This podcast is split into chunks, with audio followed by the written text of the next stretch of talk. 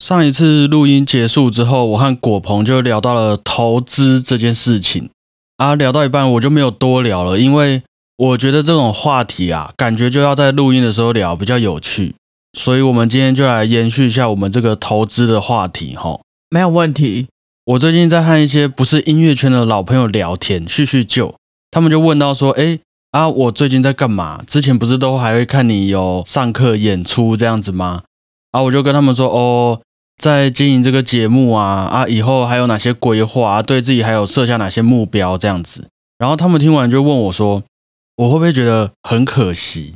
毕竟以前花那么多钱在学音乐，你看你的那个乐器啊，毕业之后又花那么多心力待在之前的工作环境里面，结果看我这样经历一圈之后啊，得到这个报酬，好像也没有他们意料中的那么完美。”反而比起他们领固定薪水的人还要来的辛苦的感觉。你一讲，突然就觉得好可惜哦。没有讲，还没发现，是不是？对啊，我当下也来不及讲的很完整啊，就也跟他们说啊，对啊，会好好努力啊，开心的过日子啊，明年再来跟大家报告成绩这样子。后来我回家的路上，我就在想，为什么他们会觉得我毕业后的这几年得到的报酬没有意料中的那么完美？是因为？我没有用这些过去的时间，然后现在换来很多的金钱吗？还是因为我没有像其他学音乐的人一样，一直开音乐会，然后一直教学生？还是说，吼，我一直以来的这个经验啊，原本的目的就不是为了要换到这些他们会期待的这些东西？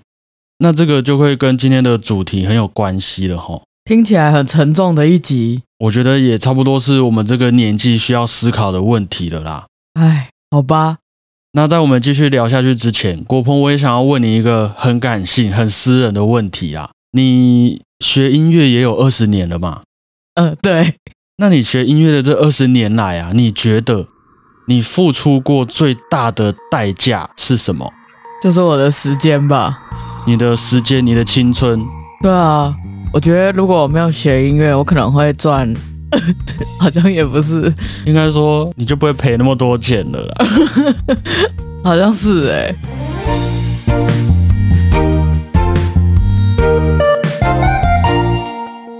大家好，我是主持人小胖 blue tom。大家好，我是果鹏。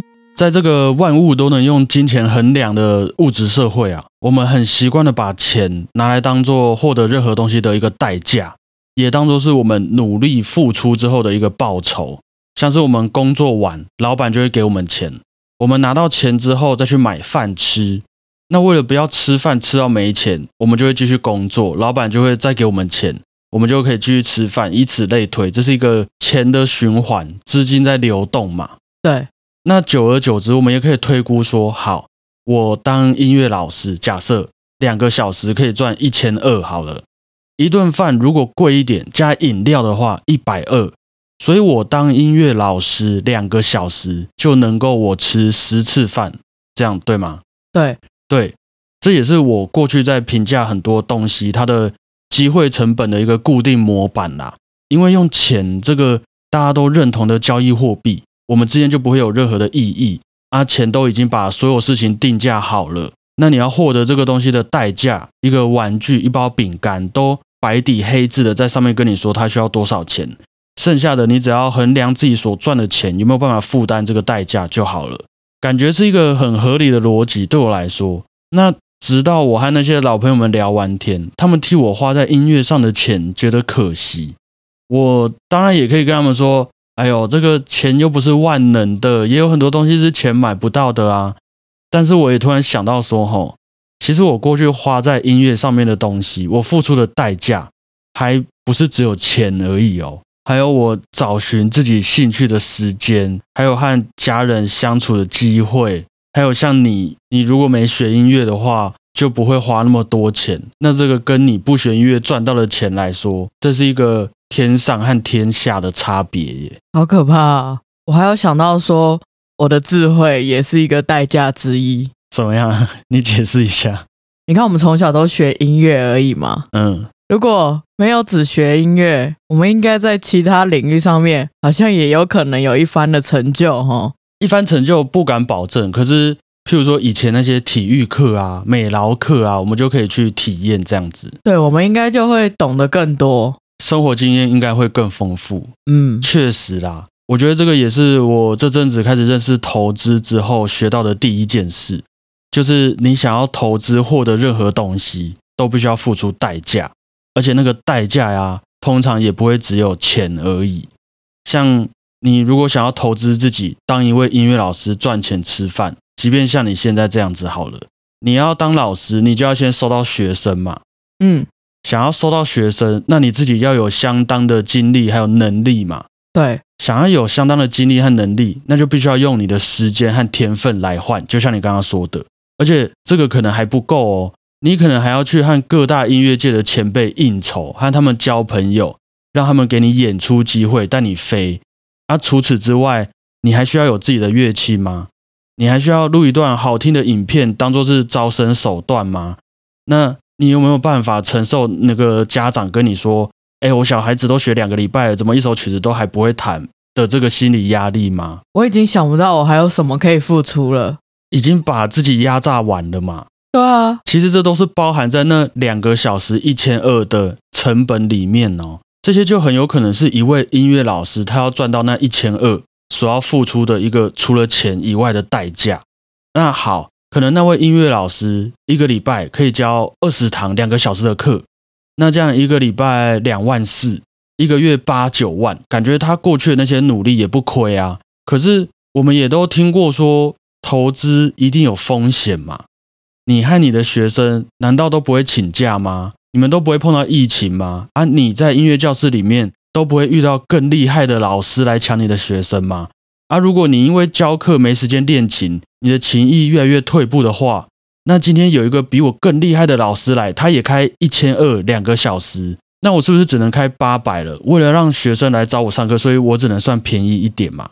你这集大家听到会很难过。我觉得可能大家早就意识到这件事情了。然后我们就像你说的，因为都在把自己投入在音乐世界里面，所以一直都没有学到这些事。也是，好像是不愿意面对。然后我觉得以上这些故事啊，就会衍生出我学到的第二件事情，就是。你投资的一个目的是什么？像刚刚我们都是拿钱来做比喻嘛。如果说你想要投资自己当音乐老师是为了要赚钱的话，那上面这一些一连串的分析，我就会希望你再思考看看，说，诶，要不要把钱存在银行就好了？但如果你想要投资自己当音乐老师的目的啊，是为了分享自己之于音乐的这个喜悦的话，那我就觉得没有问题了啊。大家最喜欢这种很有热情，但是又很穷的音乐老师了嘛？给人家就会有一种说服力，你不觉得吗？好像是哎。待会我们就再继续聊下去啊。事到如今，我好像也必须要来分享一下我之于音乐的喜悦了。小约翰史特老师的喋喋不休、吱吱喳喳波卡舞曲，在这边开心的点播给各位啊。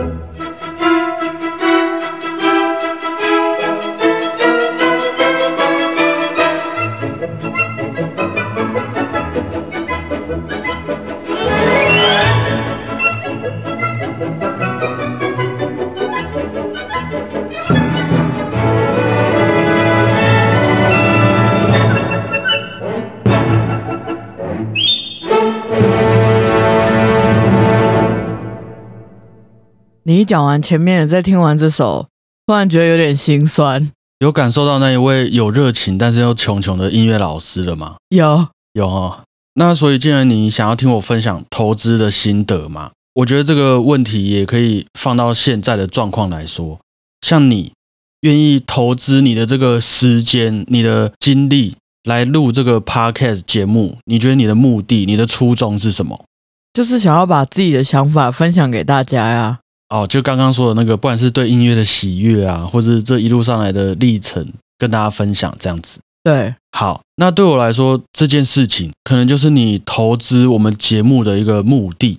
哪一天这个目的消失了，你就会需要决定说自己还要不要继续录下去。就是我哪一天不想理大家了，我就要决定要不要继续录吗？对，或是你觉得，哎，你对于音乐完全一点喜悦都不存在了。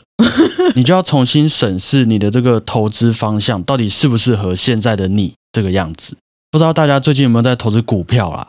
台股的大盘今年开始就连续的一个这个 N 跌，跌了大概四千点左右。比如说台积电的股票好了，如果你二零二二年年初才买这张股票的话，那放到今天录音的日期，你一张股票就可能掉了二十万左右。可是如果说你当初买台积电的理由是因为呃。你看好台湾未来的半导体发展，或是你单纯很喜欢台积电这一间公司，那你就没有理由在它掉了二十万的时候把它卖掉，因为你当初投资它的目的并没有消失，台积电还是在那边好好的在那边努力打拼。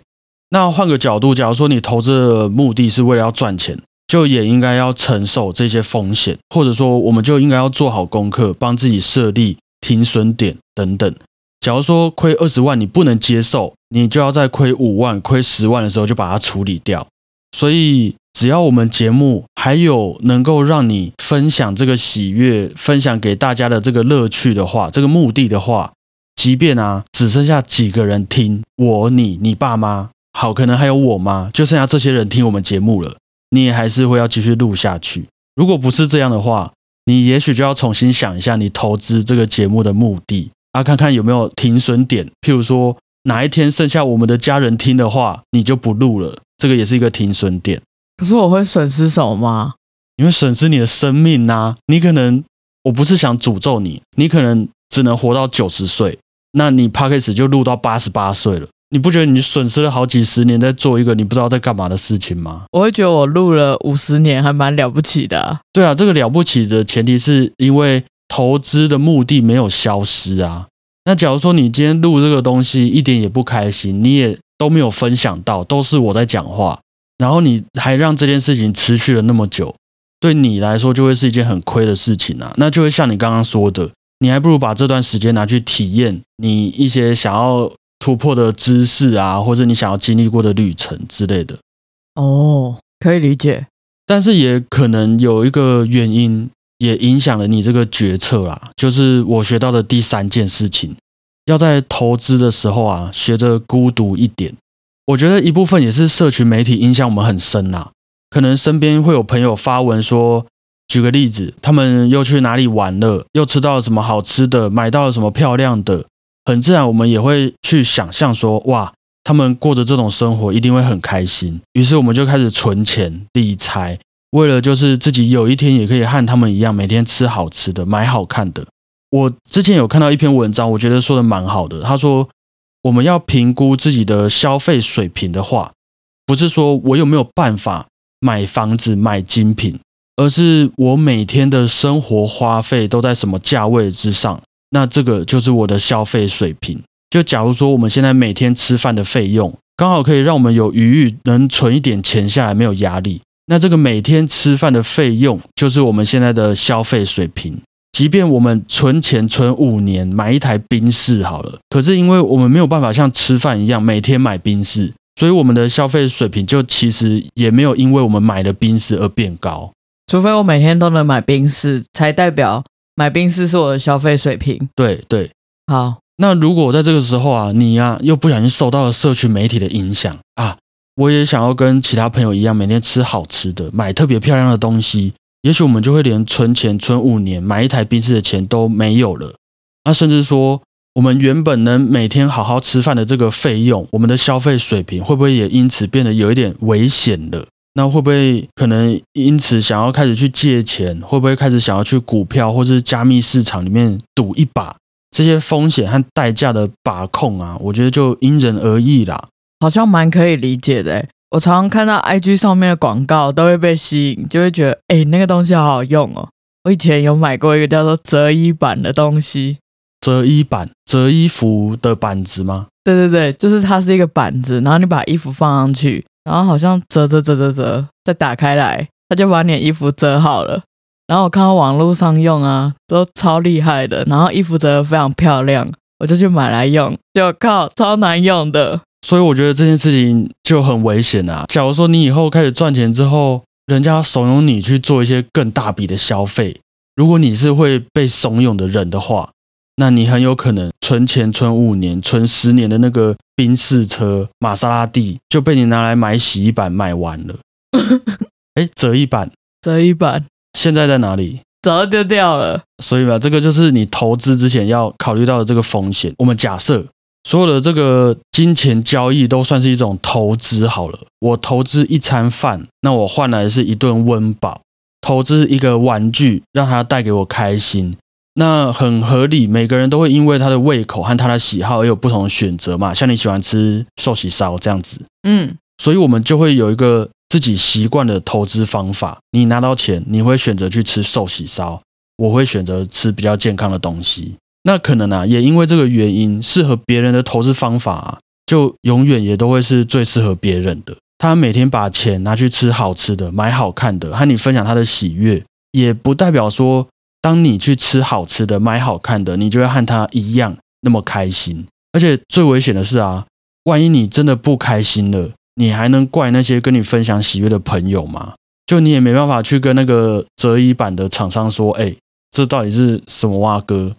你没办法，是因为你自己决定你要买这个东西的。当初可能很多人跟你说：“哎，那个台积电这个价位多棒啊！台湾这个半导体产业未来会多有愿景。”你看老师当初买的台积电，哇，现在是翻倍在翻倍啊！我只是举例，我没有在推荐大家什么。那于是我们就把买车的钱拿去买了股票，却发现好像哎没有那么顺利，可能被套牢，或者你就要停损。然后连买车的钱都少了这一大半。虽然我们也不知道未来会发生什么事情啊，但是那一张股票对于那一位老师来说，可能在他的消费水平以内。对他来说，买股票就像吃饭喝水一样，原本他就不急用这些钱，所以他可以很安心的一直抱着。即便他现在跌了二十万，他可以抱二十年，让他慢慢的回本。不过对我们来说，一张股票掉了二十万的损失，我可能就要交。一百七十堂两个小时一千二的课，诶，我才能补得回来。那这个投资方法会不会风险太大了？会不会没有那么适合我？也因为看了那么多大家跟风赔钱的故事啊，就会让我觉得在投资的时候让自己孤独一点，感觉是蛮重要的事情。因为最终我们也还是要自己承担那些投资的风险和代价。你买来的这个折衣板，你要自己承担它好不好用的风险。你要自己承担你花这些钱的代价，所以当我有一天跟你说，哎，跟我一起录 podcast 有多棒啊，多好，要不要一起录到八十八岁？你该怎么办？我会想想到八十八岁还有几年，嗯哼，然后再去想我们一年要录多久的时间，嗯哼，接下来再想跟你录 podcast 能不能成长，这些你刚刚说的，就是对你自己来说，你的这个价值观还有投资定位。所以不要因为我跟你讲 p a c k a g e 怎么样，我有这个市场，大家都在听，或是有观众跟你说，哎呦，好希望你们录到八十八岁哦。不要因为这件事情就随波逐流，你一定要站好你自己的价值观，还有你投资这件事情的这个定位。OK，接下来要点播给各位的，再一次像以前一样孤独。柴可夫斯基的六首浪漫曲里面的第六首，改编成交响乐团的版本。希望大家在投资之前审慎评估，投资一定有风险，盈亏也得自己孤单的承受啊。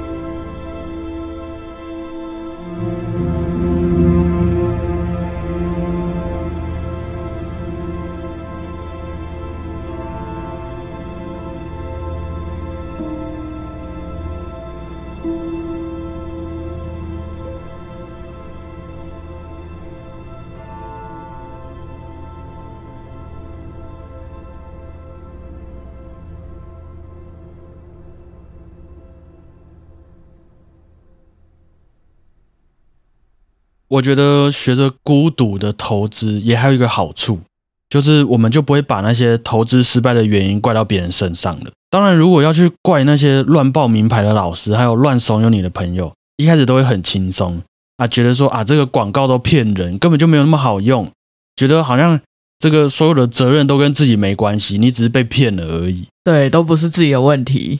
可是如果我真的花费了那些时间和金钱心力，然后还没有学到最大化的经验跟知识，还要推卸责任给别人，假装自己哎很无奈的话，那我就会觉得是一个很可惜的投资啦。投资失败乘上失败，而且可能也因为你不愿意学到这个经验啊，下一次又遇到新的老师和朋友跟你报好康的时候，很有可能你又会继续再相信那些广告跟你讲的事情。就如果这个一张损失二十万的这个台积电。这个洗衣板，折衣板还是洗衣板呐？折衣板呐。好，折衣板可以让你改掉未来也许会损失五十万、一百万，还有一大堆折衣板的这个个性的话，那对我来说，它就会是一个还可以接受的一个投资。就即便你看起来像是失败了，听起来有点像安慰自己的话啦。可是说实在，我们在赔钱赚钱的这个过程当中啊，要背负的风险本来就不会只有钱而已。可能还有家人的和乐啊，自己的未来规划呀，还有你生命当中的这一段没办法挽回的时间，听起来像人生的法则，有一点心灵鸡汤啊。可是真的不是心灵鸡汤，我没有要鸡汤任何事情，只是这种类似的故事我们就听多了嘛。可能很多人诶，他害怕失去稳定的生活，害怕创业，害怕让亲朋好友失望。所以他就选择这个朝九晚五稳定的工作。我现在在讲故事哦。那直到退休那一天，他就发现说啊，自己一辈子都没有经历过一次有趣刺激的冒险，他就觉得很可惜。但是也来不及了，他的身体可能不允许他这么做了。那也有可能很多人看了网络上的这些哇自己创业的文章，决定要自己闯出一片天。他也不怕跟家人闹翻，也不怕有一餐没一餐的生活。直到人家退休的那一天，他就发现说：“哎，自己永远都不会跟大家一样有退休的那一天。”那这些都是有赚有赔的这个投资风险呐，只是有时候就比单纯的金钱还要来得更复杂一些而已。你这样讲好像怎么选都不对。不然举个简单一点的例子啦，我给你选：你想要过世的时候，自己的钱还没有花完，还是？你把钱花完了，但是你还没有过世，哇，好难选啊，很难选的，对，因为我过世的时候，我的钱还没有花完，哎，这钱假如说都是我赚的话，啊，我都还没有花完，那不就很亏？对啊，啊，假如说我钱花完了，但是我还没过世，那我不是要有点惨？对啊，就如果你觉得这两种都很偏激，有没有折中一点的办法的话，那我觉得学会投资就还蛮重要的。不管是投资自己的金钱，还是自己的生命跟时间，都是。所以，如果要我分享给你说投资对我来说是什么的话，做个总结，我觉得大概可以说是：如果你知道你为了什么投资，你就去投，你就疯狂的投也没关系。如果你不知道，那你就去学。那如果你还没学会，你就不要随便乱投。大概就是这个心得啊，分享给你。听起来就是要充实自己吧。哎，我好像也可以这么说。对啊，你如果不那么做，你就先什么都不要做好了。对，充实自己好像是不错的投资哈，绝对是一个稳赚不赔的投资啊！不管是健康或是你的知识上，应该说整个那个报酬率是会非常大的。你看你现在学音乐二十年了，某方面来说也是一个充实自己。对，假如说你能活到九十岁的话，如果你不看钱的话。这些学音乐可以给你的这个获利，获利对，不管是心情上的愉悦，对于生命的这个体悟等等之类的，如果不看钱的话，我们现在是比较乐观呐啊，就是对啊，就是如果不看钱的话，是这样说的是，如果不看钱的话，都蛮开心的。可是钱就是一个大家的价值观的一个基本定义啊，就即便我拿这个。快乐这件事情来说好了，你对我我自己一个人也可以很快乐，好不好？我对着镜子跳舞给自己看，总行了吧？对啊。可是有钱人，他们可以叫十个人跳舞给他看，这个快乐可能我们就没办法体会。那这个就是钱可以换来的东西。我们要跳脱大家的价值观。就应该说啦，你可以自己快乐的话，我就不需要钱来让我快乐了啊。呃，学音乐的好处啊。所以回到一开始那个问题啊，朋友们替我感到可惜，因为感觉过去的这几年我都没有得到相对应的一个报酬。可是我也发现说，我自己好像也不是为了钱、为了功成名就才去投资过去的那些成本的。那是为了什么呢？到现在也不是很清楚啦，因为这个中间有很多复杂的原因，大概率有很高的这个一个比例啊，是我一个乱投资的结果。那当我意识到我在乱投资，你就必须要马上止损，就代表你现在的这个价值观已经跟当初愿意投资的那个你不一样了。你现在需要的目的，你现在想要得到的报酬，已经跟当初不一样了。你就要马上停损，到此为止，不要再让伤口继续扩大下去。我觉得这个应该问我爸妈之类的。你说有没有有没有停损在你这个小孩子身上吗？对啊。可是不管怎么样啦，不管他有没有停损。这些都会是一个经验，然后你带着他回来研究你下一次的投资策略。假如说你爸妈还要再生一个小孩子的话，他们就会找到一个更适合他们投资在这个小孩子身上的一件他们的经营模式。我也还在学习啦，希望过了五年、十年之后，我们也可以来分享一下彼此这几年投资的一个成果。哈，好啊，讲直接一点，投资到现在赚还赔啊？你说我吗？对啊。我跟你讲，讲这个就是大家又要说我在安慰自己了。你看我赔了那么多钱，对不对？花了那么多时间跟心力，然后让自己哎，这个身体也不是很好啊。虽然我还是精神状况很健康啦，但是就好像没有到我这个年纪应该要有的那种成就。以大部分的人来说，可是可是哦，我换来了什么？我换来了我有办法跟你一起坐在这边开这个节目，然后认识了那么多。观众朋友们，然后每个礼拜跟大家一起交流、分享这些心得，所以你这样说，是赚还是赔呢？听起来是很安慰，但是我觉得我们很开心就够了。我觉得这是学音乐的好处啊，你不会那么执着在金钱上面。那以上就是今天的小胖电台，呃，做一首音乐作品，拉赫曼尼诺夫第二号钢琴协奏曲的第二乐章。呃，这几年啊，实在是发生了很多让人措手不及的意外，相信也让许多人又重新思考一次物质社会带来的这个价值，还有我们在投资的一个定义到底是什么？可能对这个世界的我们来说啦，任何投资最大的风险就是你不知道明天会发生什么事。不过，如果我们也把这个风险考虑在投资的这个内容里面的话，我在想，应该也会得到不一样的报酬了哈。